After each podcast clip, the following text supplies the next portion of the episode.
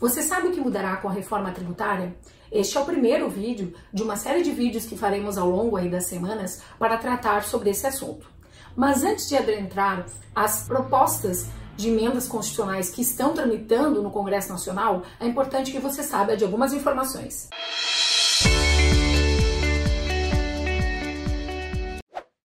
Segundo estudos e índices, no Brasil uma empresa demora cerca de duas mil horas para pagar tributos, o que em média num país desenvolvido demoraria-se cerca de 156 horas.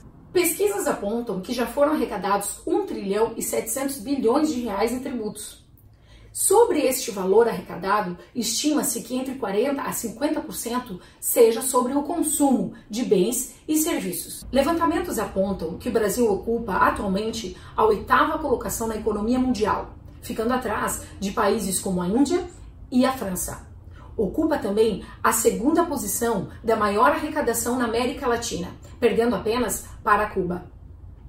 Atualmente, o país está na 14ª colocação de tributação mundial, ficando à frente na arrecadação de tributos de países como Argentina e Uruguai.